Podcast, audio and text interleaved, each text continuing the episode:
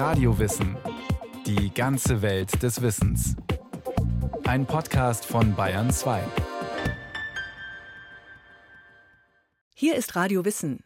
Das klassische Bild vom Zauberer, so wie in Harry Potter, Herr der Ringe oder auch Merlin in der Artussage, der trägt einen langen Mantel, einen Zauberstab und einen hohen, spitzigen Hut, am besten noch mit Sonne, Mond und Sternen verziert. Dieser Hut wurde über Generationen, Epochen und Kulturen hinweg weitergegeben, und er lässt sich bis in die Bronzezeit zurückverfolgen. Es ist der erste Auftritt von Gandalf, dem Grauen. Durchs satte Grün des Auenlandes fährt er gemütlich singend mit seinem Pferdekarren. Er trägt ein weites graues Gewand, einen langen weißen Bart und einen hohen, spitz zulaufenden Filzhut mit breiter Krempe. Die Zuschauer der Tolkien-Verfilmung Der Herr der Ringe ahnen es gleich. Gandalf muss ein Zauberer sein.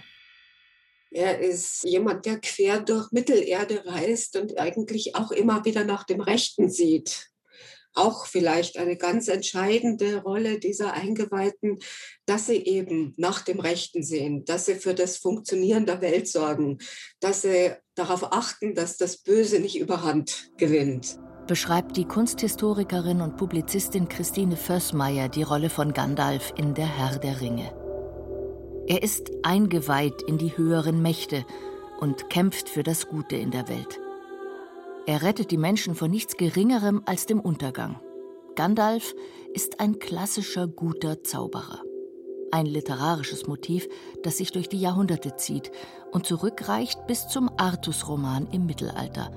Seine Ursprünge sind aber noch älter, Jahrtausende zurück. Das lässt sich ableiten von einem ganz bestimmten typischen Accessoire, dem Hut des Zauberers, spitz und hoch mit breiter Krempe. Es muss wohl tatsächlich einmal so etwas wie echte Zauberer gegeben haben. Menschen, denen magische Kräfte zugeschrieben wurden. Die ältesten archäologischen Funde, die darauf hindeuten, stammen aus der Bronzezeit, die sogenannten Goldhüte. Gold ist natürlich exklusives Material, das sind herausgehobene Persönlichkeiten, die an der absoluten Spitze der damaligen Gesellschaft standen. Das waren die, die letztendlich die Welt am Drehen gehalten haben, die die Macht hatten, die Einfluss hatten, die wahrscheinlich die Handelsnetze kontrolliert haben, die politische, weltliche Macht inne hatten und ja eben dann auch religiöse, priesterliche Macht. Erzählt die Archäologin Dr. Angelika Hofmann. Doch was machte diese Hutträger zu Priestern, also zu Menschen, denen zugesprochen wurde, in direkter Verbindung mit höheren Mächten zu stehen. Und wofür benötigten sie diese exklusiven, absolut alltagsuntauglichen Hüte aus Gold, die bis zu 90 Zentimeter hoch sein konnten? Einer von diesen weltweit vier Goldhüten steht im Germanischen Nationalmuseum in Nürnberg. Angelika Hofmann, die Leiterin der Archäologie. Für Bronzezeitarchäologen war eigentlich sofort klar, als man die Goldfragmente gesehen hat und die Muster gesehen hat, das ist goldenes Kultgut aus der Bronzezeit. Insgesamt wurden da ungefähr 300 Gramm Gold verarbeitet, also sprich drei Tafeln Schokolade. Es ist vom Material her nicht wirklich viel und das Ganze wurde dann so hauchdünn auf 88 Zentimeter Länge ausgehämmert. Also das war handwerkstechnisch eine absolute Meisterleistung. Also ich weiß nicht, ob man heute einen Goldschmied finden würde, der in der Lage ist, sowas herzustellen. Der bayerische Goldhut von Etzelsdorf Buch ist aus einem einzigen Stück gefertigt. Es ist nichts zusammengenagelt oder angestückelt. Anschließend wurde er noch aufwendig verziert mit Punzen. Das waren Stempel, die man von außen reingepunzt, reingehämmert hat. Der Hut hat einzelne Streifen sogenannte Zierzonen, die ein wiederkehrendes Punktemuster haben. Ganz an der Spitze ist ein Stern dargestellt und es tauchen immer wieder Kreismotive auf, ovale mandelförmige Muster auf, horizontale Linien, Punktfelder. Rätselhafte Symbole in einer Kultur ohne Schrift. Ein Zeichensystem? Runde Motive kann man natürlich sehr gut mit Sonnensymbolik in Verbindung bringen. Das kennen wir ja eigentlich schon seit der Jungsteinzeit, dass das ja, Sonnensymbol, dieses Kreismotiv immer wieder auftaucht, sicherlich auch mit dem Sonnenkult in Verbindung steht. Die Sonne war natürlich immer lebensspendend und man ist darauf angewiesen im Lauf des Wirtschaftsjahres, also wenn die Sonne nicht scheint, wenn Missernten kommen, ja, geht was schief. Und Sonne ist natürlich ganz wichtige, zentrale, ich nenne es jetzt einfach mal Gottheit gewesen. Man kennt sie auch aus anderen Kulturen. Kulturen, die von der Landwirtschaft lebten die darauf angewiesen waren, dass die Ernte gut ist und die Gemeinschaft den Winter möglichst unbeschadet überlebt. Vor diesem Hintergrund liegt es nahe, die kreisrunden Ornamente auf den Goldhüten als Sonne, Sterne oder Planeten wie die Venus zu interpretieren. Professor Matthias Wemhoff, Direktor des Museums für Vor- und Frühgeschichte der Staatlichen Museen zu Berlin. Normalerweise würde man erwarten, okay, es gibt in diesen Gesellschaften einen Sonnenkult, aber dass es sozusagen einen Kult gibt, der auf der Basis von detailliertem astronomischen Wissen entwickelt wird, das ist das Besondere und das ist natürlich auch eine Entwicklung erstmal im Fach gewesen, zu sagen, das ist mehr als Ornamentik. Wir müssen den Menschen dort, die äh, letztlich die Verantwortung für die Gestaltung eines solchen Objektes hatten, einfach zutrauen, dass es komplexer ist, als wir uns das so allgemein vorstellen. Der sogenannte Berliner Goldhut, dessen Herkunft ungeklärt ist, ist vollständig erhalten, inklusive der breiten Hutkrempe. Er ist sehr aufwendig und sehr gezielt verziert. Und das ist äh, der Ausgangspunkt für eine Überlegung zu sagen, ich habe hier ein Objekt, äh, das künstlerisch so herausragend ist, das handwerklich wirklich höchste Anforderungen erfüllt. Ist das, was da drauf zu sehen ist, nur eine reine Verzierung oder ist das mehr? Was wollte man damit bezwecken? Der Goldhut ist sehr, sehr sorgfältig gearbeitet. Also auch die einzelnen Punzen sitzen exakt in einem Abstand zueinander. Alles wirkt sehr, sehr berechnet. Und das heißt, die Herstellung ist sehr, sehr genau geplant worden. Und es ist alles absichtsvoll an diesem Hut. Wilfried Mengin, der Vorgänger von Matthias Wemhoff am Berliner Museum, hat die These entwickelt, es ist tatsächlich offensichtlich ein komplexes Wissen, was dahinter steckt. Wir gehen in die Richtung, und da sind sich die meisten Forscher heute wirklich einig, dass das, was dort zu sehen ist, letztlich etwas zu tun hat mit einem lunisolarem Kalender, also einem Kalender, der den Mondverlauf und den Sonnenverlauf in Einklang bringt. Das Muster auf dem Goldhut könnte wie eine Rechenhilfe funktioniert haben. Es soll dem Wissenden ermöglichen, Mond- und Sonnenkalender in einem gemeinsamen Jahr zu lesen, mit einer Art mathematischem Geheimcode. Das ist ja das große Problem unserer Kalenderberechnung, dass wir einen gleichmäßigen Mondmonat haben und einen unregelmäßigen Sonnenmonat, sodass diese Kalenderzählungen so einfach nicht übereinander zu bringen sind. Und das muss man letztlich mit komplizierten Himmelsbeobachtungen machen. Und dann gibt es bestimmte Zahlen, bestimmte Monatsfolgen, in denen dann Sonne und Mondkalender wieder übereinander kommen. Und diese Zahlenwerte, die könnten sich in diesem Goldhut verbergen. Also wenn man praktisch Punze und die umgebenden Kreise als einen Zahlwert betrachtet und das zusammenaddiert, dann kommt man auf solche Monatsfolgen. Stimmt das, so wurde der Goldhut bestimmt nicht von jedermann getragen, sondern von einem Wissenden, jemandem, der eingeweiht war in den Kalendergeheimcode, jemandem, der sich auskannte mit den Himmelsphänomenen, und der die Grundlagen der Mathematik verstand.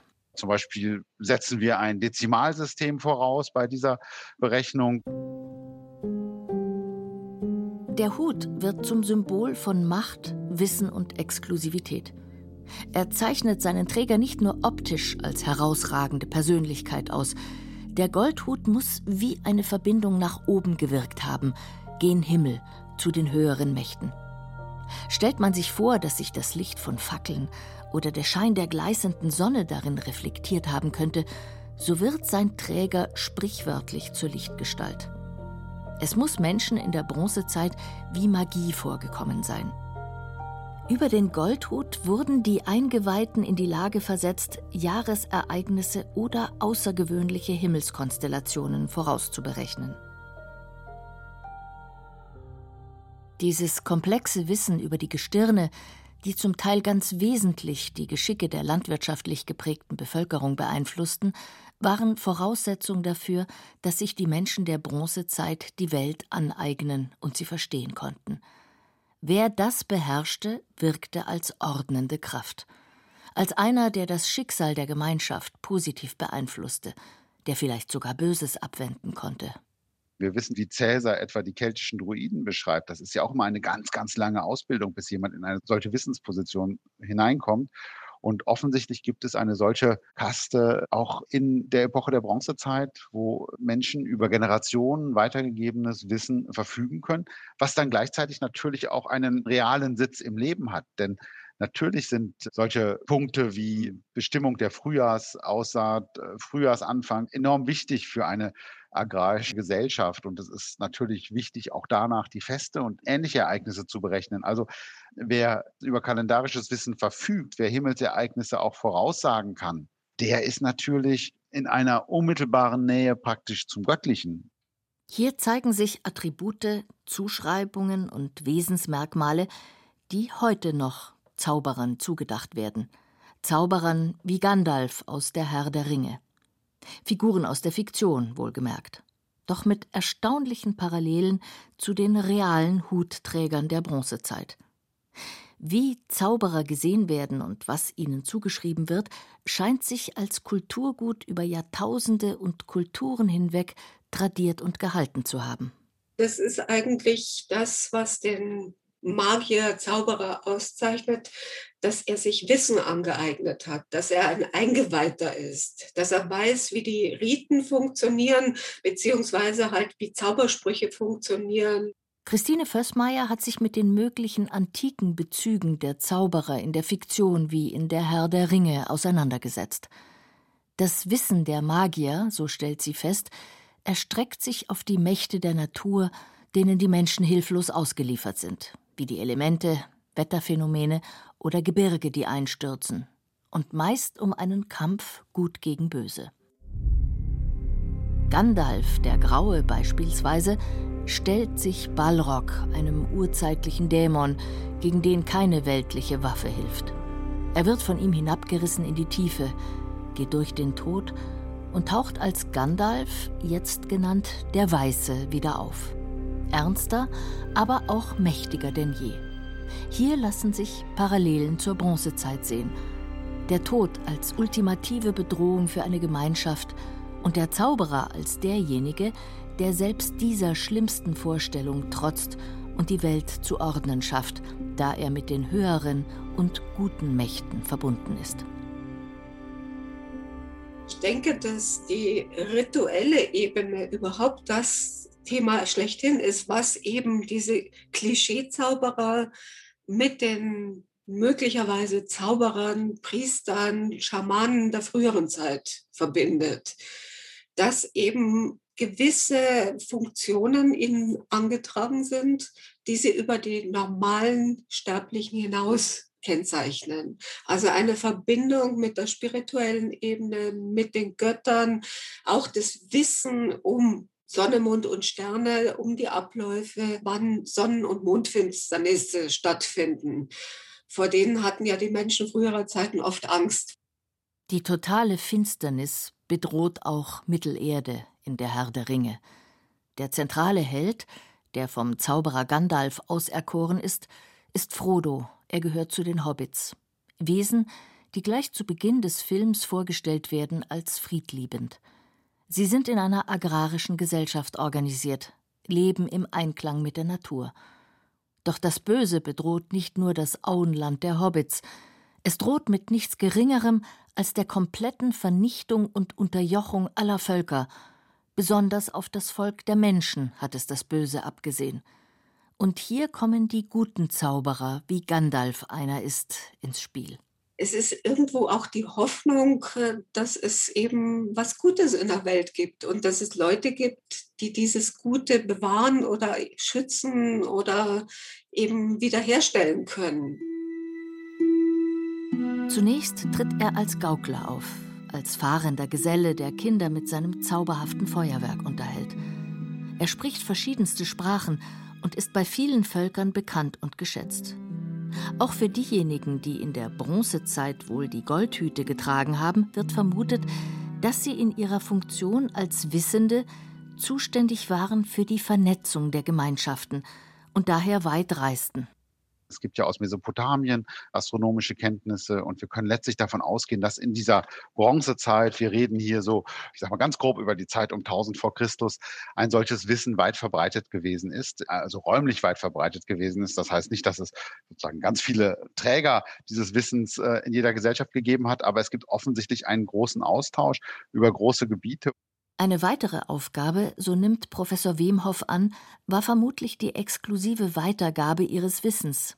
Damit waren sie Mentoren für eine heranwachsende Elite, so wie Gandalf auch Frodos Mentor ist. Doch wie hat es diese einst reale Figur des Zauberers aus der Bronzezeit über all die Jahrtausende und Kulturen hinweg bis in die literarischen Werke von heute geschafft? Dr. Naomi Lubrich Leiterin des Jüdischen Museums der Schweiz, ist Literatur- und Kunsthistorikerin. Eines ihrer Spezialgebiete ist der jüdische Hut, ein ursprünglich spitzer Hut. Naomi Lubrichs Forschung spannt den Bogen bis in die Antike. Einmal gibt es die assyrische Tradition des Spitzenhutes für einen Priester und für einen König. Ja, diese priesterliche Tradition, die findet man auch in der römischen Kultur sehr stark vertreten. Es gibt kleine Figurinen und Statuetten, von denen man heute ausgeht, dass sie eben eine königliche Funktion hatten. Und die haben alle doch einen sehr steifen Hut, sehr hoch. Da wird quasi der Wert darauf gelegt, die Figur, die Person zu überhöhen, also Richtung Himmel ins Göttliche hinein. Bei den Römern war der Spitzhut für Geistliche sogar vorgeschrieben. Die Flaminis, das war so ein wichtiger Teil der Ordenstracht, dass bei den Priestern, falls das von ihren Köpfen abfallen sollte, wären sie des Amtes enthoben worden. Sie mussten immer mit diesem Hut umherlaufen. Doch nicht nur in der römischen Kultur war der spitze Hut vertreten, auch im goldenen Zeitalter des Islam. Man weiß zum Beispiel, dass der Kalif al-Mansur im achten Jahrhundert gesagt hat, dass alle Männer in seinem Hof unbedingt ihre Hüte noch höher und noch spitzer machen sollten, um quasi sein Reichtum und seine Wichtigkeit nochmal zu erhöhen. Also dieser Hut stand sehr stark in einem Zusammenhang mit einem ja, Verständnis von Macht und Wichtigkeit und Schönheit, Autonomie und so weiter. Es war ein Zeitpunkt, Punkt und ein Ort, wo die Wissenschaft sehr weit vorangeschritten war und viel weiter zum Beispiel als in Europa. Also Astronomie, Mathematik, Alchemie, das waren alles Fächer, die damals dort viel weiter waren, viel geforscht wurde, viel erkannt wurde und sicherlich war das auch ausschlaggebend dafür, dass der Hut dann in Europa quasi als Zeichen des Reichtums, des Wohlstands, auch des Wissens gerne übernommen wurde in Europa. Der hohe spitze Hut aus dem Orient wurde zur Mode an den Höfen der mittelalterlichen Herrscher in Europa. Einerseits gab es viel Handel, es gingen sehr viele Güter über die Seidenroute quasi nach Europa. Viele Händler aus dem ja, sogenannten Orient brachten Seiden und Gewürze und Steine. Und sie werden sicherlich ihre Tradition entsprechend in Europa bekannt gemacht haben. Das war Kultur, das war militärische Macht, das war Wissenschaft, äh, Handel ja, alles, ähm, wonach man sich sehnte in Europa damals, war orientalisch. Doch dann kamen die Kreuzzüge. Es gab den ersten Kreuzzug im Jahr 1096 und da sind sehr viele, vor allem französische Christen zunächst aufgebrochen nach Jerusalem, um die Stadt zu befreien von den Muslimen. Und ab diesem Zeitpunkt hat man in der Ikonografie sehr stark sozusagen diesen Spitzenhut als Zeichen der Levante nicht mehr gemocht, sondern eher geschmäht. Der Hut als Zeichen des Orients, der jetzt nicht mehr en vogue, sondern der Feind war, wurde ein Stigma. Bald auch für die Juden in Europa, berichtet Naomi Lubrich. Im Jahr 1215 gab es ein vatikanisches Dekret, das sagte, dass Juden sich ab nun äußerlich kennzeichnen sollten. Die äh, Erklärung war, dass Juden zu gut integriert seien in Europa Man sollte wissen, mit wem man quasi spricht. Im deutschsprachigen Bereich des Heiligen Römischen Reiches war es tatsächlich ein spitzer Hut. Wir wissen von den ersten ja, Gesetzestexten, quasi 1266, dass ähm, Juden nun mit Spitzenhüten umhergehen müssen, um sich in der Stadt zu identifizieren. Die erste Kleiderordnung Europas. Viele Juden wurden im Mittelalter, als die Pest ausbrach, vertrieben, verfolgt oder verbrannt als Sündenböcke. Es gab also Ende des 14. und 15. Jahrhunderts nicht mehr so viele Juden, die in Mitteleuropa waren, im deutschsprachigen Raum, aber sie hatten immer noch eine sehr starke ja, Fiktionalisierung. Man sprach immer noch sehr, sehr viel über Juden, aber nicht mehr dann als reale Menschen, sondern als eine Kultur, an die man sich nur noch aus der Ferne erinnerte. Die Kirche hat sich immer ausgesprochen gegen alle, die sich nicht der Kirche unterstellt haben. Und sie hatten immer Probleme mit Heiden, sie hatten Probleme mit Leuten, die an die Kräfte der Natur glaubten. Und vielfach ging dann dieser spitze Hut, den man den Juden zugeschrieben hat, auf diese anderen Außenseiter über. Zum Beispiel bei der Figur des Zauberers. Der Zauberer damals war sehr stark auch verbunden mit einem Arzt, mit der Figur des Mediziners. Und Ärzte, jüdische Ärzte waren im Mittelalter sehr stark vertreten. Und zwar aus dem Grund, dass das Judentum nicht starke Verbote hatte, an Körpern zu experimentieren wie im Christentum. Zauberer zu sein bedeutete im Mittelalter oftmals nichts Positives. Das wissen wir zum Beispiel aus einem Gesetz aus dem Jahr 1421 aus Ofen, dem heutigen Ungarn. Man sagte, dass Leute, die der Zauber überführt werden, unbedingt geschmäht werden sollen in der Öffentlichkeit und als Schmähung sollen sie einen spitzen Hut aufsetzen. Aber es war nicht irgendein Spitzenhut, sondern es war ein Judenhut. Ich glaube, dass man tatsächlich vor ihnen warnen wollte mit einem sehr auffälligen Zeichen und mit einem Zeichen, das zu dem Zeitpunkt schon sehr stark negativ konnotiert war. Ein Gesetz mit dem Ziel, Zauberer in der Gesellschaft kenntlich zu machen. Aus heutiger Perspektive fast schon absurd. Doch die Vorstellung, unkontrollierbare Mächte könnten in der Gesellschaft am Werk sein, machte den Menschen Angst. Und so war es nur eine Frage der Zeit, bis es der spitze Hut auch zu den Zauberern in der Literatur schaffte. Einer der nach wie vor berühmtesten Zauberer, Merlin, wird im ausgehenden Mittelalter plötzlich auch mit spitzem Hut dargestellt, zum Beispiel in der Schädelschen Weltchronik von 1493. Zwei Figuren tragen darin den spitzen Hut des Zauberers. Zum einen König Salomon, er war ein weiser König und er auch jemand, von dem man lange nachgesagt hat, dass er zaubern könnte, also dass er die Natur für sich einnehmen könnte und Sachen umsetzen könnte, die quasi normale Menschen nicht umsetzen können. Jedenfalls tragen seine Berater am Hof einen spitzen Hut. Und auf einer völlig anderen Seite in dieser schädischen Weltchronik sieht man auch den nicht-jüdischen Zauberer Merlin, trägt aber dennoch den exakt gleichen Huttypus in dieser Chronik. So hat es der spitze Hut des Zauberers, der einst in der Bronzezeit vermutlich Trägern mit großem astronomischen Wissen und viel Einfluss vorbehalten war, über die Jahrtausende und Kulturen hinweg bis in die literarischen Geschichten von heute geschafft bis hin zu Gandalf aus Der Herr der Ringe beispielsweise. Ein Happy End für die Figur des Zauberers. Endlich darf er auch wieder auf der Seite des Guten kämpfen. Sein dunkles Kapitel aus der Zeit des Mittelalters ist vielfach bereits vergessen. Es ist auch gewissermaßen dann eine Form von Eskapismus. Also wir fliehen in so eine schöne Welt. Gleichzeitig erleben wir eben, dass es Zauberer gibt, also Leute, die die Welt tatsächlich irgendwie manipulieren können und äh, gewogen machen können, die das Schöne wiederherstellen. Und ich glaube, das brauchen wir einfach auch immer wieder, dass wir bestätigt werden, diese Welt ist nicht ganz schlecht, sondern es gibt auch das Gute. Und so schafft der Zauberer heute, gut 3000 Jahre nach der Bronzezeit, wieder Ordnung in unserer Welt.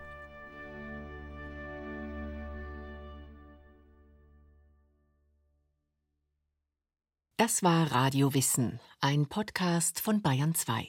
Autorin dieser Folge Katharina Hübel. Regie führte Martin Trauner. Es sprach Irina Wanka. Ton und Technik Robin Ault. Redaktion Bernhard Kastner. Wenn Sie keine Folge mehr verpassen wollen, abonnieren Sie Radio Wissen unter bayern2.de slash podcast und überall, wo es Podcasts gibt.